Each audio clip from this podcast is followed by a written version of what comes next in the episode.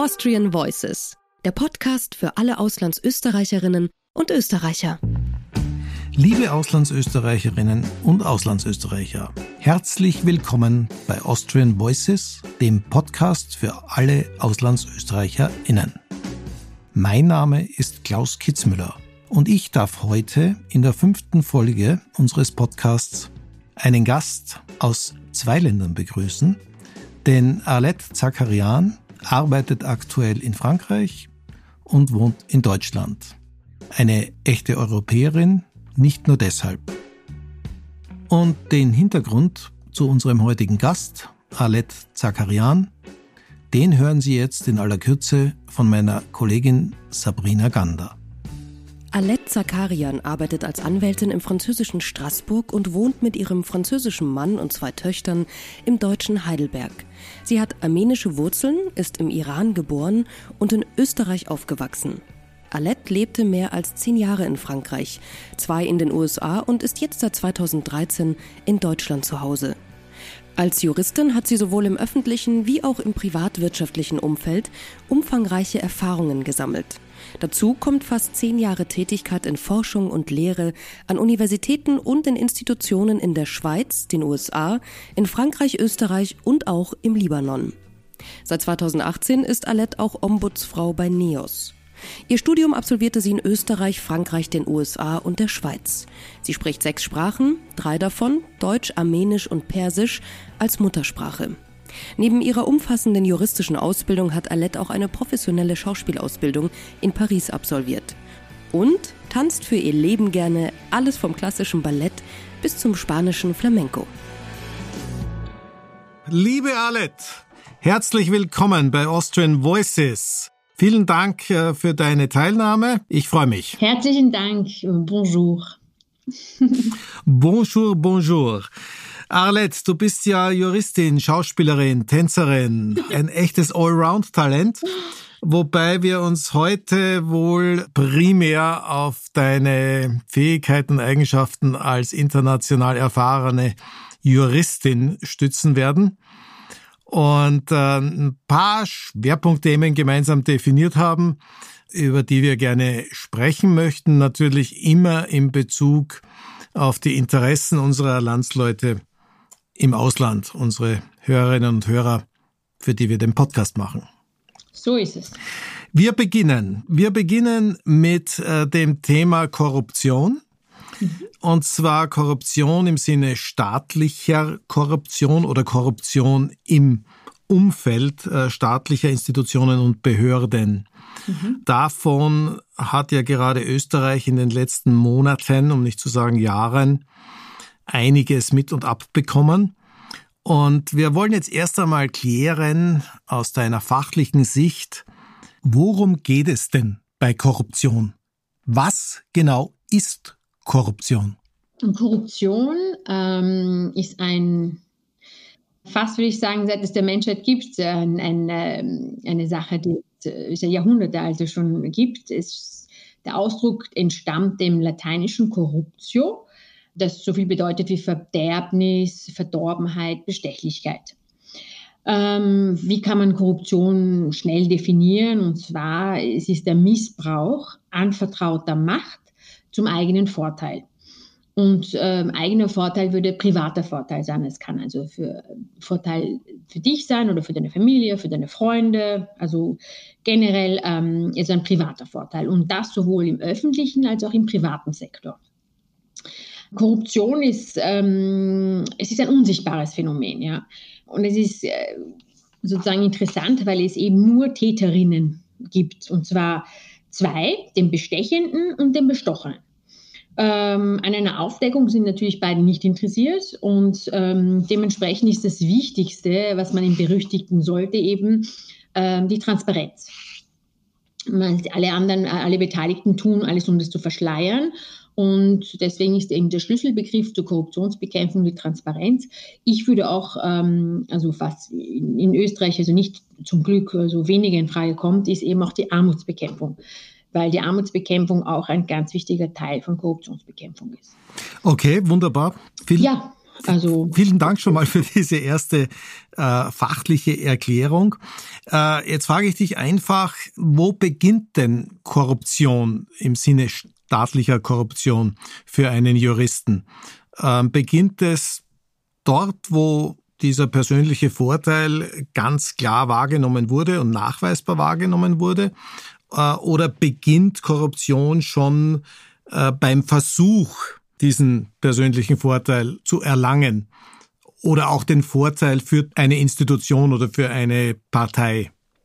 Also äh, versuchte Korruption ist natürlich auch schon strafbar, ja, also in der Hinsicht. Die Korruption beginnt, äh, wenn der Beamte eine Dienstleistung vornimmt oder für die Zukunft verspricht ähm, und dadurch eigentlich seine Dienstpflichten verletzt. Und ähm, der, auf der anderen Teil ist eben, dass die Person, die ihm das möchte, ihm Vorteile anbietet. Ja, so eben entweder ähm, Geld oder auch andere materielle Vorteile. Und ähm, ja, es ist äh, sehr schwer zu entdecken, weil es eben äh, auch ganz, ganz leicht gemacht werden kann. Und es ist auch einfach, es ist deswegen der Versuch ist schwer schon strafbar. Also äh, verstehe ich das richtig? Der, der Nachweis eines Versuchs mhm. äh, oder des Willens, mhm. eine korrupte Handlung zu setzen, ist schon ein Delikt. Ja, also in der Hinsicht schon. Korruption gibt es eben nicht nur in Österreich, ähm, das gibt es auch auf vielen verschiedenen Ebenen. Äh, ich bin ja sehr äh, Frankreich bezogen. Äh, das gab es eben zum Beispiel ähm, der eh, ehemalige Präsident Nicolas Sarkozy äh, ist jetzt zu einem Jahr Haft ohne Bewährung verurteilt worden. Er hat nämlich ähm, auf illegale äh, Weise Kosten im Wahlkampf von 2012, die er verloren hat, eben auf illegale Weise abgerechnet. Ähm, es gibt eine Obergrenze, nämlich 22,5 Millionen, glaube ich, ähm, für, für Wahlkampf, also äh, für die Kandidaten ähm, und für Chancengleichheit. Also darf man nicht mehr als 22 Millionen ausgeben. Und bei Sarkozy hat sich herausgestellt, dass es 42,8 Millionen waren. Und ähm, sogar seine Buchhalter haben ihn darauf damals ähm, äh, angesprochen. Das hat ihn nicht interessiert. So. Und jetzt ähm, ähm, kommt er sozusagen zum Handkuss, ja. Einen anderen, einen anderen Fall, der vor ein paar Wochen war auf EU-Ebene, war der EU-Rechnungshofpräsident, ähm, der Deutsche äh, Klaus-Heiner Lehne. Der war eben auch CDU-Politiker und der war eben, hat die, die, tolle Aufgabe gehabt, eben Rechnungshofpräsident von der EU zu, zu haben, äh, zu, also die, die Aufgabe zu haben, ja. Und er hat im Monat 24.000 Euro verdient und hat ungefähr 40.000 Euro im Monat an Wohnungsbeihilfen und Spesen bekommen. Ähm, es hat sich herausgestellt, dass der Herr nicht in Luxemburg wohnt. Er ist in so einer Art Schein-WG, das er auch untervermietet hat und er noch sehr für die CDU in Düsseldorf aktiv ist, was er als ähm, Rechnungshofpräsident natürlich nicht machen sollte. Also ähm, leider hat man eben Korruptionsfälle überall. Das bedeutet nicht, dass man es in Österreich auch also als, als Alibi haben sollte, okay, bei denen gibt es auch, bei uns darf es auch sein. Es ist das, was ich immer sage. Ähm, ich vergleiche immer Österreich zu anderen Ländern, also die gleich groß sind. Also ich vergleiche es schlecht mit Frankreich oder mit Deutschland. Ich vergleiche es eher mit Finnland, mit Schweden, mit Norwegen, mit der Schweiz, wo eben die Korruption ganz niedrig gehalten wird und eben sehr transparent. Und ähm, das wäre ein Ziel, ähm, den es zu verfolgen gelten würde. Okay, ich äh, übersetze es nochmal kurz für mich. Die Tatsache, dass jemand Korruption ankündigt, wie es ein mhm. HC Strache getan hat, äh, mhm. ist jetzt mal grundsätzlich auch schon ein Delikt oder ist schon strafwürdig. Das äh, ist ja sehr in Diskussion bis heute in Österreich. Ja, also ich kann nur ja sagen, dass der HC Strache ja sozial äh, schon verurteilt wurde, ja ähm, weil er auch äh, seinen Lebensunterhalt nicht mehr verdienen kann und auf Facebook äh, verlangt, dass man ihm auch äh, hilft, seine Gerichtskosten und Anwaltskosten zu bezahlen. Ähm, bei ihm ist es, glaube ich, ein bisschen schwerer äh, zu, zu definieren, weil er hat ja noch keinen Tat umgesetzt. Er hat ja nur, äh, wie er sagte, eine, das war eine Eben. Vollrauschgeschichte, ich weiß nicht, wie er es genau ausgedrückt hat, ähm, da kann man es nicht. Äh, aber eben in den Fällen, die ich eben ähm, außerhalb von Österreich ähm, zitiert habe, da sieht man schon, es ist sogar der äh, Nicolas Sarkozy wurde ja verurteilt. Was eine Premiere auch in Frankreich war, also das erste Mal in der Geschichte Frankreichs, dass ein Präsident verurteilt wurde. Also ein ehemaliger. Okay, wobei in Österreich die, die Überschreitung von irgendwelchen eigentlich gesetzlich festgelegten Limits bei Wahlkampfkosten mm, ja offensichtlich kein schwerwiegendes Delikt ist und die Verantwortung auch schwer zuordnenbar ist. Äh, das ist nicht Korruption in irgendeiner Art und Weise, oder? Einfach Überschreitung von Grenzen. Ja, das äh, leider ähm, ist äh, eine österreichische Spezialität, ja, würde ich sagen. Ähm, das sollte einfach besser geregelt sein mit Zahlen und äh, man sollte auch transparent angeben, was man, was man mit Steuergeldern anfängt, ja. Und ähm, das ist leider etwas, was in Österreich nicht gehandhabt wird. Transparenz ist man wirklich nicht, ja. Aber Transparenz ist eben, wie du ja gerade gesagt hast, äh, ganz wesentliche Voraussetzung, um Korruption zu verhindern, einzugrenzen. Ja, ja, Transparenz ist ganz, ganz wichtig. Warum? Weil es untergräbt das Vertrauen. Ähm, es schwächt die Demokratie, wenn man einfach nicht glaubt, dass die Politiker integer sind, ja es hemmt die wirtschaftliche Entwicklung. Österreich wird als, also einfach, weil es downgegradet wird von Transparency zum Beispiel, ähm, einfach kein Wirtschaftshub, also weniger interessant für wirtschaftliche Investitionen. Es, dadurch verstärkt sich die Ungleichheit, Armut, die soziale Spaltung und auch, also es geht bis zur Umweltkrise, ja, also bis zur Umweltpolitik ähm, kann das eben Wirkungen haben. Und ähm, das ist etwas, was man wirklich aktiv bekämpfen muss, ja.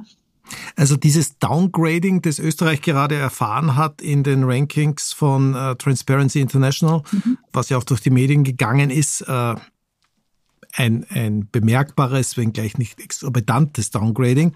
Nichtsdestotrotz, äh, das ist schon zurückzuführen auf das Umfeld dieser ganzen Ermittlungen, die in den letzten Monaten in Österreich ja gelaufen sind, im staatlichen Bereich. Äh, ohne dass es aber tatsächlich ja irgendwelche Urteile äh, im Sinne von Korruptionsdelikten gibt oder gab? Ja, also äh, Transparency International ist eine NGO, die dann äh, also ein Downgrading macht, also ein Grading macht, einfach die Länder ähm, ratet, je nach Korruption. Bekämpfung sagt, dass Österreich eben die Korruptionsprojekte, die es angekündigt hat, einfach nicht umgesetzt hat und ähm, weist auch auf die politischen Skandale hin. Also man muss schon in, äh, sehen, dass es eigentlich eine Ausnahmesituation ist, dass zum Beispiel die Staatsanwaltschaft eine Hausdurchführung also ähm, im Bundeskanzleramt führt. Also so in einem europäischen Land ähm, ist es eher selten, wenn nicht schon gar nicht existent. Also das sind schon Sachen, die auf Österreich einen leider einen negativen ähm, äh, Schattenseiten also werfen, sage ich mal, negativen Punkte sind.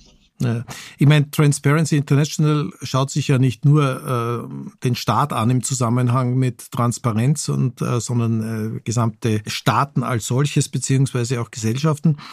Wir können ja schon unterscheiden zwischen dieser staatlichen Korruption, aktiv wie passiv, und dem Korruptionslevel in einem Land per se. Nicht? Ähm, was ja nicht nur mit, mit staatlichen Institutionen zu tun hat. Mhm. Ähm, wenn du das, dir das anschaust und du hast ja in unterschiedlichen Ländern äh, immer jeweils länger gelebt, wo siehst du da Österreich? Ähm, du hast schon gesagt, vergleicht man es mit ähnlichen Ländern von der Größe her, von der Entwicklung her? Ähm, ist das was anderes, als wenn man es mit großen Staaten oder natürlich auch Staaten in anderen mhm. Hemisphären vergleicht? Naja, ähm, in Österreich gibt es ja etwas, das ist Obrigkeit, also man respektiert ja, man ist ja eben sehr obrigkeitsunterwerfig, sage ich mal, ja. Ähm, da fängt sich das schon an, weil der Österreicher, der sagt ja halt immer, das war eh schon immer so, ja. Und das, daran sollte man kämpfen. Also einfach diese, diesen Blickwinkel ändern, ja. Ähm, einfach den Leuten zu verstehen geben, ähm, ihr arbeitet nicht für die Regierung, die Regierung arbeitet für euch. Und das ist, glaube ich, was man in, in den skandinavischen Ländern schon sehr gut verstanden hat. Ja?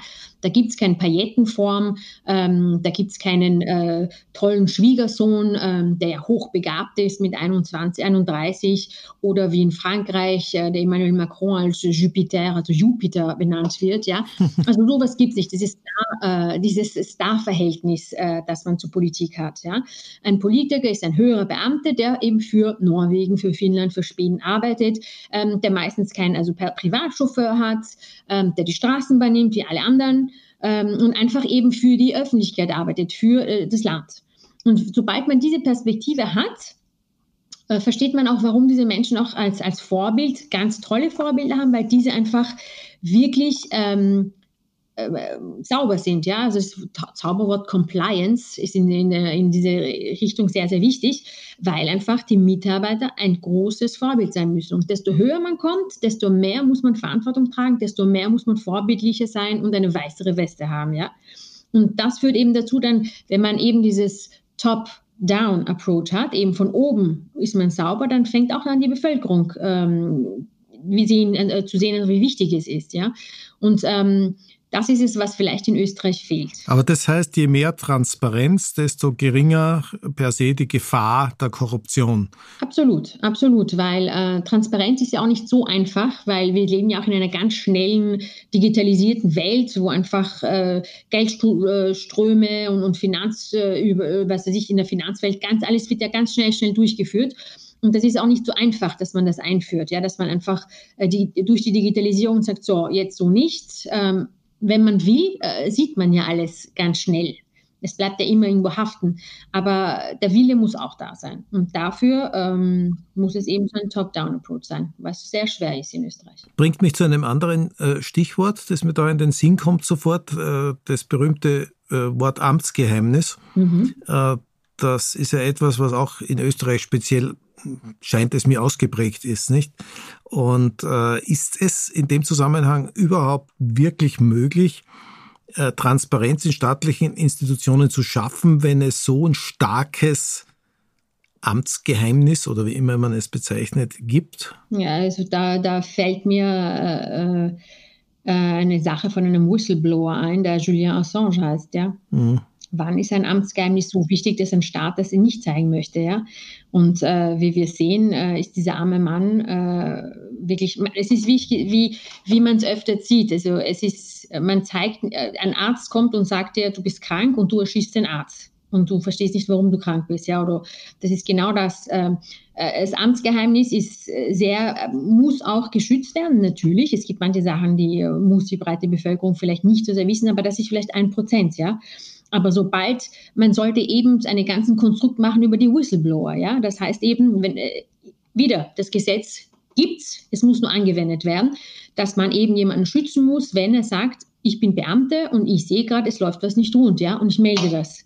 Aber meistens haben diese Menschen Angst, meistens, meistens werden diese Menschen nicht beschützt und dann sind sie eben gebrandmarkt, ja, und sie finden woanders keine Arbeit. Also das ist auch etwas, was bei der Transparenz und bei der Korruptionsbekämpfung effektiv hilft, hilft ja. Und dafür braucht man eben, äh, muss man den, den, den Beamten Mhm. Beamten oder nicht Beamten, ja, weil äh, natürlich auch in Privatfirmen sollte das so sein, ähm, muss man ihnen einfach ähm, erklären, so läuft es und äh, im Falle von äh, seid ihr geschützt, ja weil keiner möchte äh, irgendwie äh, jetzt äh, auf Spionen tun, ja. Aber wenn man sieht, dass irgendwelche Bestechungsgelder hin und her gehen, ähm, kann man natürlich Whistleblowing betreiben. Aber man muss aber dann nicht sagen, okay, ich werde nie wieder einen Job in Österreich finden. Das ist eben die Gefahr. Mhm. Und wie wir bei Julien Assange sehen, es ist viel mehr als die Gefahr, ja. Weil er hat nur einen Film abgespielt auf seiner ähm, Website. Ich meine, jetzt ist man ja mehr oder weniger gewohnt, dass im Umfeld von Geheimdiensten, seines Auslands- oder Inlandsgeheimdienste, ganz viel Geheimniskrämerei betrieben wird, auch sanktionierte, also mhm. staatlich und gesetzlich sanktionierte. Mhm. Aber beim österreichischen Amtsgeheimnis äh, geht es ja definitiv äh, nicht nur oder kaum um solche Themen sondern da geht es ja um ganz normale Vorgänge, die massiv vor dem Zugriff von Öffentlichkeit oder auch Medien äh, bis heute geschützt werden. Ist ja auch nicht unbedingt ein, ein Sittenbild eines modernen, äh, einer modernen Demokratie, würde ich meinen. Genau. Genau, in einem Rechtsstaat sollte sowas nicht stattfinden. Ähm, aber Österreich ist immer anders. Ähm, und das, aber das kann man eben, die Gesetze gibt es, man muss sie nur anwenden und äh, vielleicht kann das Hohe Haus was machen. Ähm, aber auch ähm, ganz einfach, der Wille, der Wille muss da sein und der ist anscheinend noch nicht da. Okay. Also du meinst, das habe ich jetzt auch zwischen den Zeilen immer wieder rausgehört, die österreichische Gesetzgebung ist durchaus ausreichend, was das Thema Korruption betrifft es liegt an anderen Dingen. Es liegt an der Konsequenz äh, der Verfolgung, an den personellen Möglichkeiten. Stichwort Personalknappheit in der Justiz. Genau. Ja, ja, also äh, leider in Europa, äh, ja, seit, seit, Jahrzehnten werden einfach äh, in der Justiz, äh, wird es immer schwieriger und schwieriger wegen Personalmangel. Man sieht es an der Causa Grassa, dass eben die Richterin monatelang braucht, um ein Urteil zu schreiben, weil es ein extrem kompliziertes Verfahren ist und mit extrem vielen äh, Offshore und, und extrem vielen äh, finanziellen also Mitteln und, und, und, und das muss man ja erstmal verstehen, da muss man ja die Kompetenz dafür haben und das als Richter kann man ja nicht jeden äh, ganz, ganz tiefgreifende, profunde äh, Kompetenz haben. Das geht nicht. Und man sieht eben, es fehlt, es mangelt an Personal. Es mangelt an Personal, es mangelt an Digitalisierung. Und das führt dazu eben, warum dann die Justiz hinkt. Ja? Ähm, und äh, nicht nur eben äh, in Österreich, auch in ganz Europa. Also ähm, man kann sagen, dass die Regierungen immer mehr und weniger und weniger eben in Justiz investiert haben in den letzten Jahrzehnten. Bei uns in Frankreich war eben der letzte Fall. Äh, vor zwei Wochen war eine 29-jährige Richterin, die sich ähm, den Tod gegeben hat. Als 29-Jährige. Also man muss wissen, dass Richter in Frankreich eine extrem schwierige Prüfung machen, damit sie Richter werden. Ja, und es ist wirklich ähm, eine große Ehre, also Richter zu werden. Aber sie hat sie war so verzweifelt, äh, weil sie so viel zu tun hatte, sie hat nicht gewusst, wie sie es machen kann, ja. Und das hat dazu geführt, dass sie einfach äh, Selbstmord begangen hat. Ähm, weil eben so wenig äh, Personal da ist, weil eben alle, weil sie so viel zu tun haben, es geht einfach nicht, ja. Und in Österreich sieht man das auch. Damit eben Korruption bekämpft werden kann, effektiv, ja, damit es transparenter wird, braucht auch die Justiz mehr Mittel. Und ich glaube, das versucht auch die Justizministerin, ähm, die Frau Satic, äh, eben auch zu bekämpfen. Aber es hat sehr, sehr viele Baustellen, ja, sei es äh, äh, die Staatsanwaltschaft besser äh, zu, mit Mitteln zu geben oder Richtern oder auch ähm, innerhalb von der Justiz anschalten. Ja, also ich glaube, die österreichischen Gesetze sind, Gefängnisse sind auch sehr sanierungsbedürftig. Okay. Naja, liegt ja vielleicht auch nicht nur an den Budgets, die nicht da sind oder nicht zugeordnet sind, sondern möglicherweise auch an schlicht an Personalknappheit, äh, könnte ich mir vorstellen. Absolut. Ähm, ja. Man wird ja auch nicht von heute auf morgen äh, mehrere hundert zusätzliche Richterpositionen mit qualifizierten Kräften so einfach besetzen können. Ne? Genau. Genau, das ist es. Und ähm, das Studium ist auch ein schwieriges Studium, muss man schon sagen, das Jurastudium. Aber es wird auch nicht durch Hürden. Ähm, es sind zu viele Studenten, zu wenige Professoren. Viele geben in der Mitte auf. Also äh, es, es, ist einfach, es muss generell saniert werden. Es muss generell saniert werden, mhm. damit auch äh, die österreichische Justiz nicht darunter leidet. Jetzt sind wir schon mehr oder weniger bei den Rahmenbedingungen zu dem Thema Korruption oder seiner Bekämpfung äh, angekommen. Deshalb äh, benütze ich das äh, für einen kleinen Themenwechsel. Mhm. Ein weiteres Thema, mit dem du dich äh, über viele Jahre ja intensiv beschäftigt äh, hast, ist äh, internationales Recht und ist auch Völkerrecht. Auch dazu äh, gab es in den letzten Monaten ja in Österreich, aber auch in anderen Ländern wie in Deutschland sehr viel Diskussionen.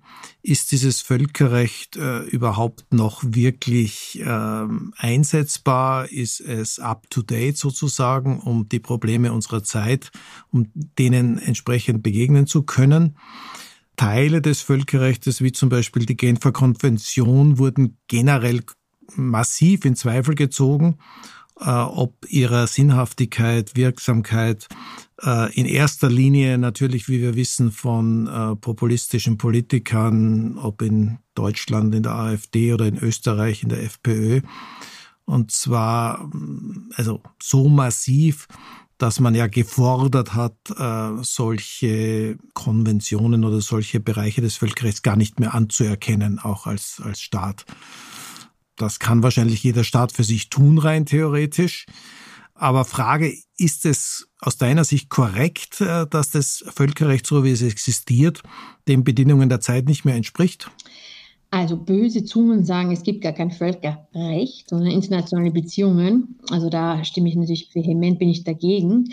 Es gibt ein Völkerrecht, aber wie ein ähm, Juraprofessor in Frankreich immer gesagt hat, das Völkerrecht ist immer einen Krieg hinterher, weil eben öfters in der Rechtsprechung, also das Recht reagiert und nicht agiert. Also wenn die Krise da ist, denkt man sich, okay, wie macht man einen juristischen Rahmen, damit es nicht noch einmal vorkommt.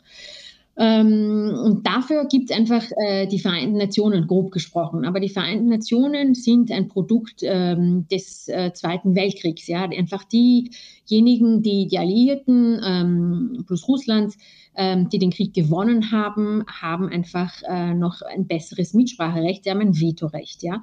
Das heißt, sobald ihnen etwas nicht passt, äh, sind sie entweder nicht da, das heißt die Politik des leeren Stuhles, oder äh, sie bringen ihr Vetorecht an. Und wer sind diese fünf? Ähm, das ist Russland, China, die USA, Frankreich und England.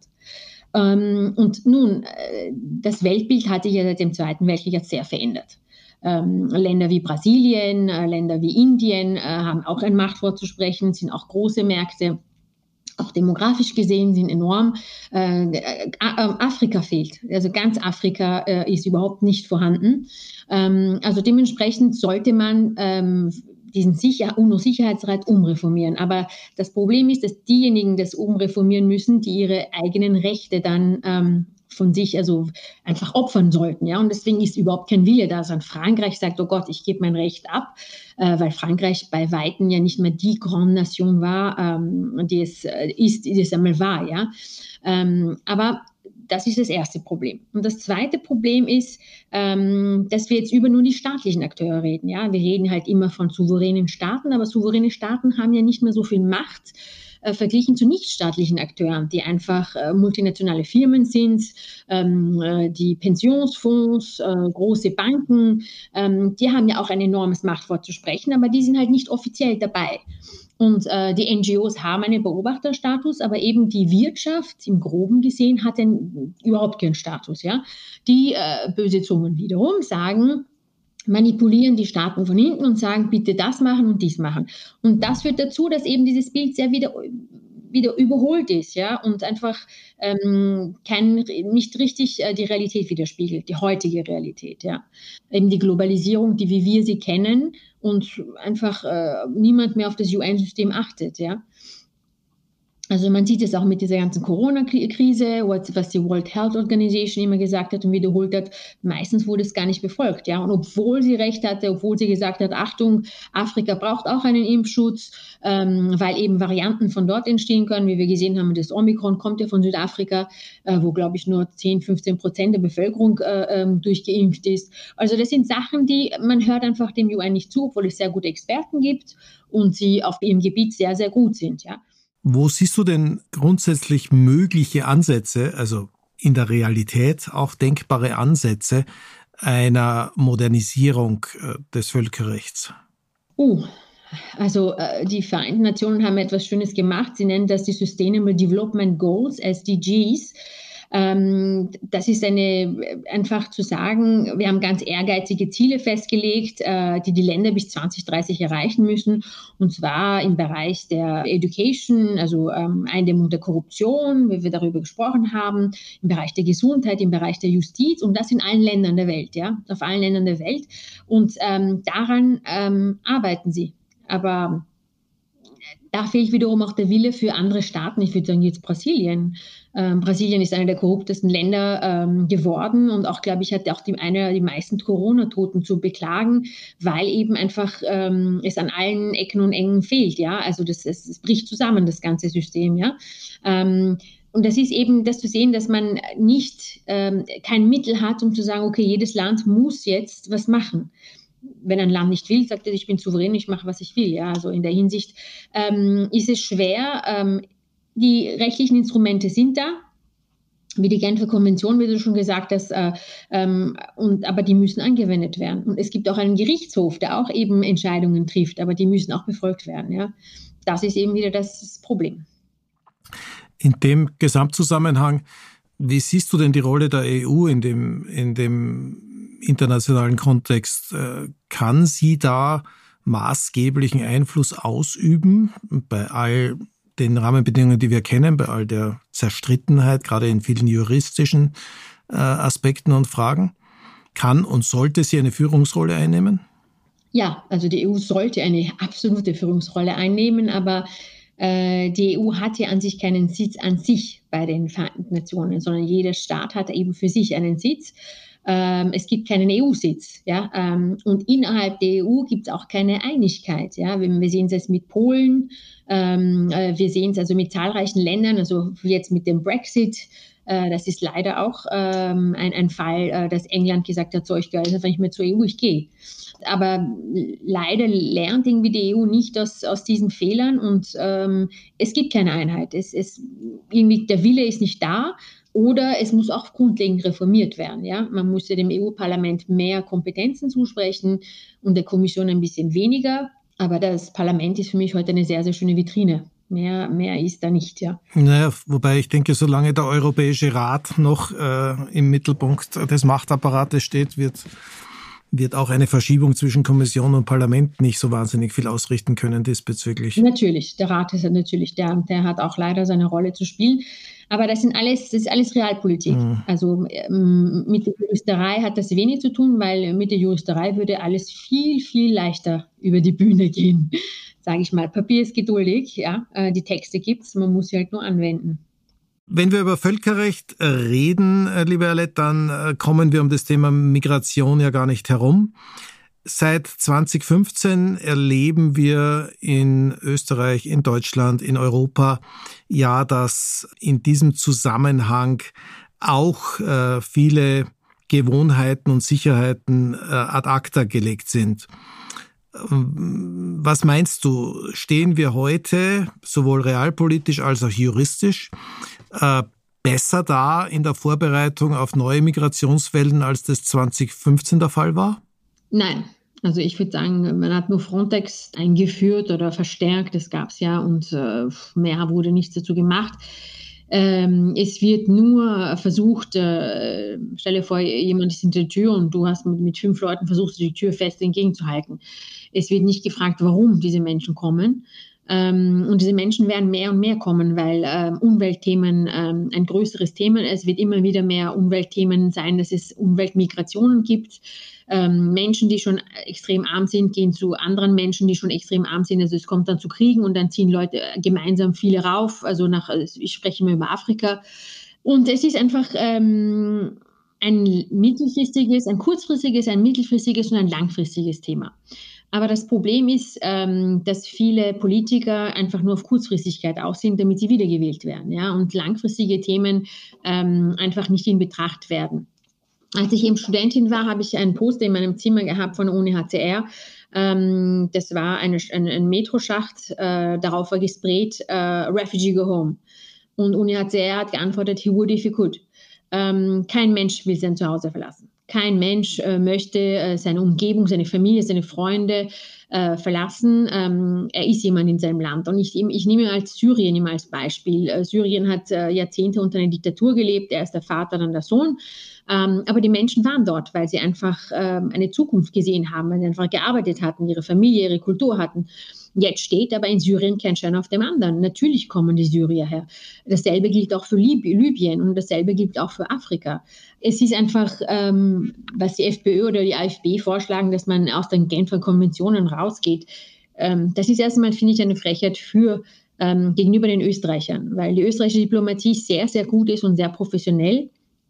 Äh, die österreichische Diplomatie bringt sehr, sehr viel weiter. Wir haben sehr, sehr gute Außen, im Außenamt äh, Bedienstete, die schwierige Prüfungen gemacht haben, die Experten sind in vielen Teilen und so, die sich wirklich gut auskennen. Ähm, ich schreibe ähm, jetzt über Landminen und ich habe echt äh, zu meinem großen Erstaunen entdeckt, dass Österreich sehr, sehr viel äh, zur Bekämpfung von Landminen beigetragen hat. Ja. Also ähm, das wäre erstens einmal der österreichischen Republik, ähm, also keinen Gefallen zu leisten, aus sowas rauszukommen. Natürlich kann man aus jedem Vertrag raus. Also man, man hat gesagt, man kann aus der EU nicht rausgehen und es wurde das Gegenteil bewiesen mit dem Brexit. Aber was bringt das? Wir leben in einer globalisierten Welt und man müsste wirklich sehen, ähm, warum äh, es dieses Problem gibt. Es ist immer, wenn man sagt, man geht zum Arzt und der Arzt kündigt einen an, man ist schwer krank. Und statt zu sehen, warum man krank ist, erschießt man den Arzt. Das ist ungefähr das, was ich daran erkenne. Ja? Ähm, Warum kommen all diese Menschen? Äh, weil einfach bei ihnen ähm, es keine Zukunft gibt. Ja? Ähm, das Einzige ist, äh, zum Beispiel in Afrika ähm, gehen Großkonzerne, auch, auch Länder wie China einfach rein, nehmen sich alles und gehen wieder weg. Ja? Wenn man heute ein Handy besitzt, hat man im Handy, außer wenn man ein Fairphone besitzt, ähm, Kobalt. Kobalt gibt es halt nur in Afrika, ich glaube im Kongo. Und da siehst du, dass einfach Kinder in irgendwelchen Minen runtergehen und das rausholen, ja? Ähm, damit wir alle Handys haben. Also das sind ähm, aneinander verzwickte und aneinander gestrickte Probleme, die es global zu bekämpfen gilt, ja. Ähm, und einfach so kurzerhand äh, einfache Probleme, was öfters populistische Bewegungen machen, äh, darzulegen, damit wird niemandem was geholfen, ja. Die, die, die ähm, und vor allem ähm, die Migranten, die es 2015 gab, die sind durch Österreich durch und sind nach Deutschland, ja. Ähm, also Österreich ist insofern kein Migrantenland, ja. Und wenn man schon über Migration spricht, sollte man Jordanien äh, zum Beispiel als Migrationsland, weil Jordanien hat enorm viel Flüchtlinge angenommen, ja, in Millionenhöhe. Und auch den Iran. Ähm, also die afghanischen Flüchtlinge sitzen in Iran oder in Pakistan, ja. Also das sind Migrationsländer, äh, Europa insofern nicht. Und wie schon gesagt, man muss auch denken, dass es Menschen sind. Ähm, Menschen, die einfach ihre Kinder verlieren auf hoher See, weil sie in irgendwelchen ähm, Booten, Gummischlauchbooten sitzen und ihr ganzes Hab und Gut an irgendwelchen Kriminellen ähm, abgegeben haben, äh, denen das Gelbe vom Ei versprechen, sobald sie über das Mittelmeer drüber sind. Ja, und das, so, das ist wirklich eine Schande für Europa ähm, dass, dass, man, dass man das nicht besser regeln kann. Ja, ich denke auch, dass äh, viel zu leicht in unseren Breitengraden vergessen wird, wo äh, die absolute Mehrheit der Flüchtlinge tatsächlich ein Zuhause gefunden hat, temporäres oder auch langfristiges. Und das sind eben die Länder, die du genannt hast, äh, plus natürlich auch die Türkei. Natürlich. Nicht zu vergessen, mhm. äh, mit einem sehr fragwürdigen Agreement, aber äh, genau. auf jeden Fall. Genau. Und im Zusammenhang mit Afghanistan, denke ich, sind es sogar Staaten wie Usbekistan oder, oder ähnliche, die auch ein unheimliches Ausmaß an, an Flüchtlingen beherbergen, nicht? Also ähm, Absolut. Auch hier, ähnlich wie wir das vorhin bei der Transparenz und Korruption äh, ja besprochen haben, ist sicherlich die Ursachenbekämpfung, äh, nämlich die Ursachenbekämpfung von Armut oder äh, von der Unmöglichkeit, in einem Land überhaupt zu leben, äh, der Schlüssel zu allem. Mhm. Und äh, eine, eine liberale europäische Demokratie müsste dem eigentlich voll und ganz entsprechen. Da sind wir uns wahrscheinlich einig. Ja, und das dauert auch seine Zeit. Ja? Das kann man nicht in fünf Jahren regeln. Das hat Jahrhunderte gebraucht, bis es in dieser Situation ist. Ja? Und Bildung dauert auch seine Zeit. Wenn man ein zweijähriges Kind jetzt äh, richtige Bildung gibt, dauert es halt 20 Jahre, bis er aus ihm was geworden ist. Und ich bin noch leger, wenn ich sage 20 Jahre. Ja? Also, und das muss man den Wählern schon beibringen, dass man das nicht in fünf Jahren regeln kann. Ja? Das ist eine Wahlperiode. Das geht einfach nicht. Naja, da geht's manchmal zum Bundeskanzler schneller. ähm, aber äh, davon abgesehen stellt sich für mich auch hier nochmal ganz manifest die Frage, weil das äh, ist ja ursächlich für die Wirksamkeit von allen Maßnahmen, die wir im Bereich Migration ergreifen, ob eine EU so viel Zusammenhalt finden kann in Zukunft, dass sie diesem Thema auch wirklich gemeinschaftlich und stark begegnet, weil äh, ich glaube, auch da sind wir uns einig, ohne eine solche Stärke des Kontinents äh, wird es immer äh, und ewig extrem schwierig bleiben und zu ständigen Zerwürfnissen seiner Mitglieder und Bestandteile führen. Nicht? Absolut. Und man muss da auch, glaube ich, einen Unterschied machen zwischen der Bevölkerung, also die Herr und Frau EU, sage ich mal, also Europa, und äh, zwischen den Regierungen. Ja? Weil ich glaube, wenn man im Erd die Bevölkerung fragt, äh, sind sie eh offen und versuchen und, und äh, sie verstehen ja die Logik dass etwas wie Moria äh, einfach menschenunwürdig ist und für die EU unwürdig ist, ja. Ähm, aber was die Regierungen dann aus zwischen Angstmacherei und, und dass es enorm viel Geld kosten würde und auch ähm, in diesem Fall ist es so, dass wenn ein Flüchtling irgendwo ankommt, also Griechenland, Italien, bleibt es auch dort. Warum ändert man diese Gesetzeslage nicht, ja? Das sind 27, 26 Länder, die sollen noch jeder prozentuell ähm, Flüchtlinge aufnehmen, ja.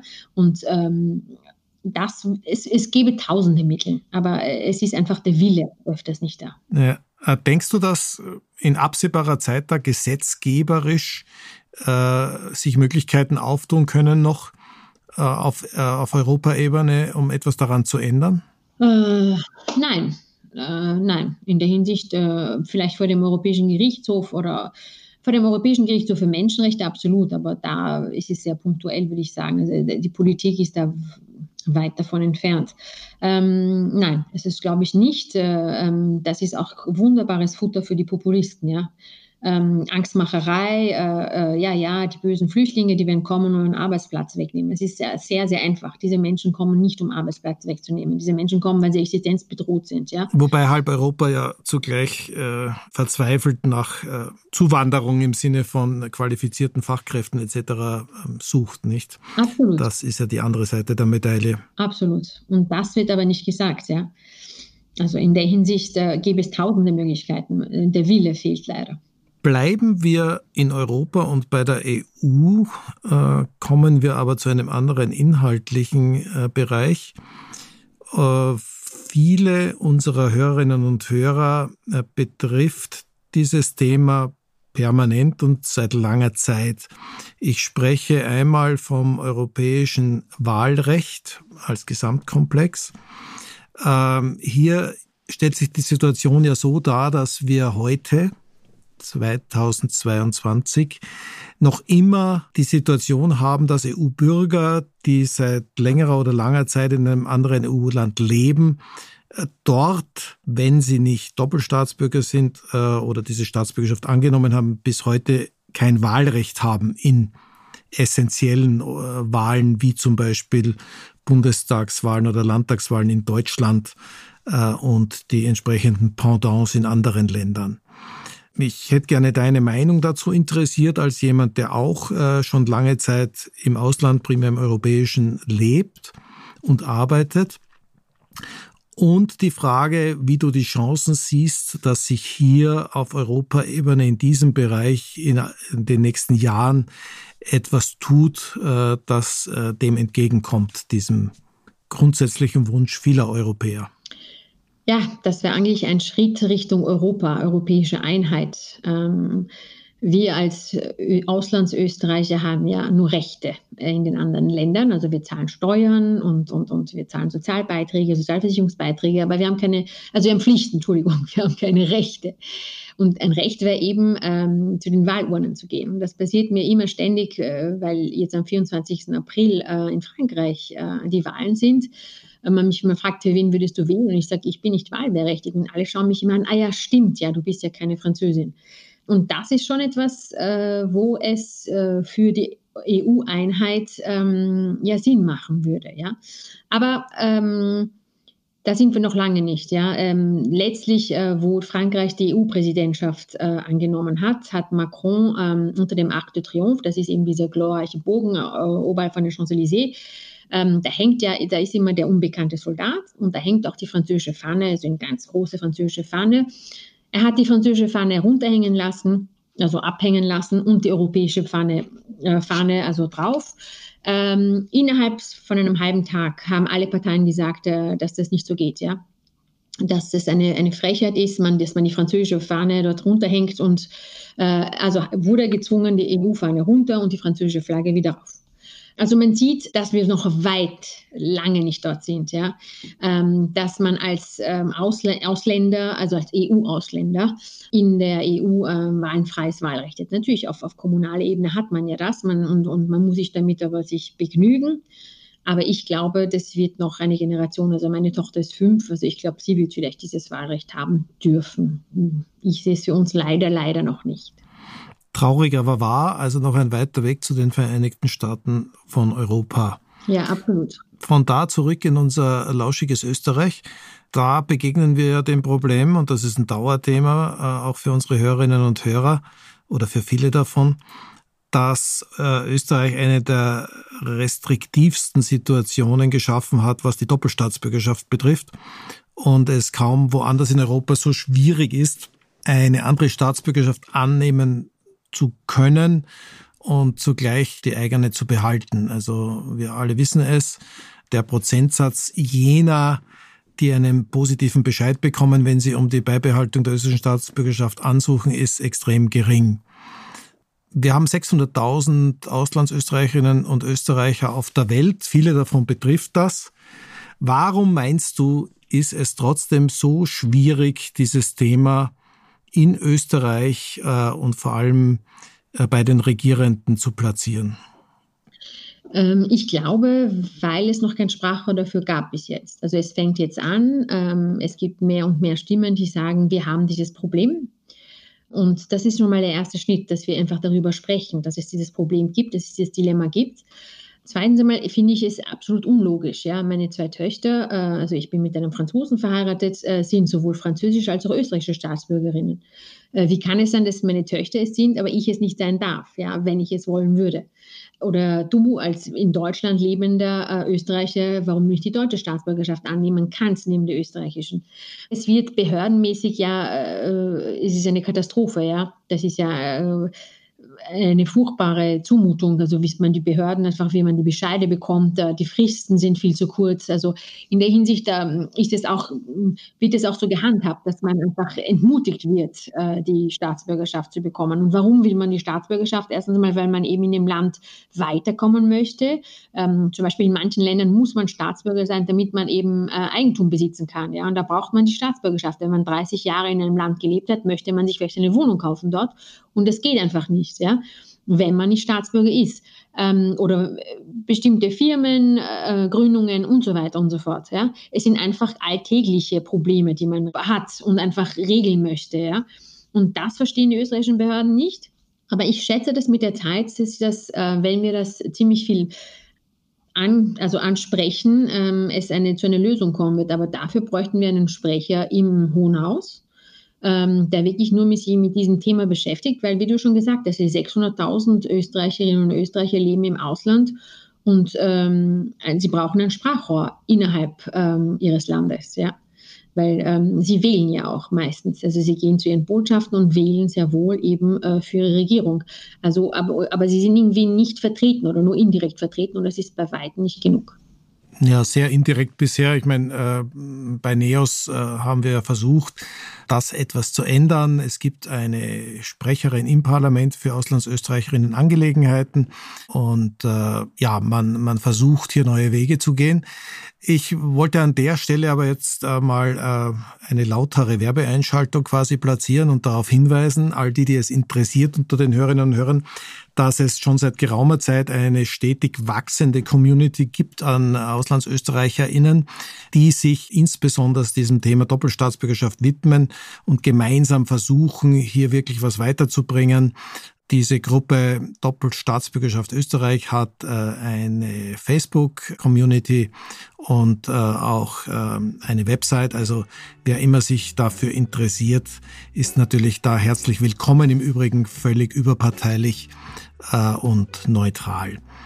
Ja, damit sind wir langsam aber sicher am Ende unserer wunderbaren Plauderei und möchte mich hiermit äh, ganz herzlich bei dir bedanken, Arlette. Vielen Dank für deine Teilnahme. Ich hoffe, wir sehen uns bald wieder live. Ja, und alles Gute. Ich bedanke mich, ja. Herzlichen Dank. Merci. Au revoir. Merci beaucoup. Au revoir. Bye bye. Liebe Hörerinnen und Hörer, das war die fünfte Folge von Austrian Voices, dem Podcast für alle AuslandsösterreicherInnen. Ich hoffe, sie hat Ihnen gefallen und würde mich sehr freuen, wenn Sie uns für die Zukunft abonnieren. Dann entgeht Ihnen keine Folge mehr.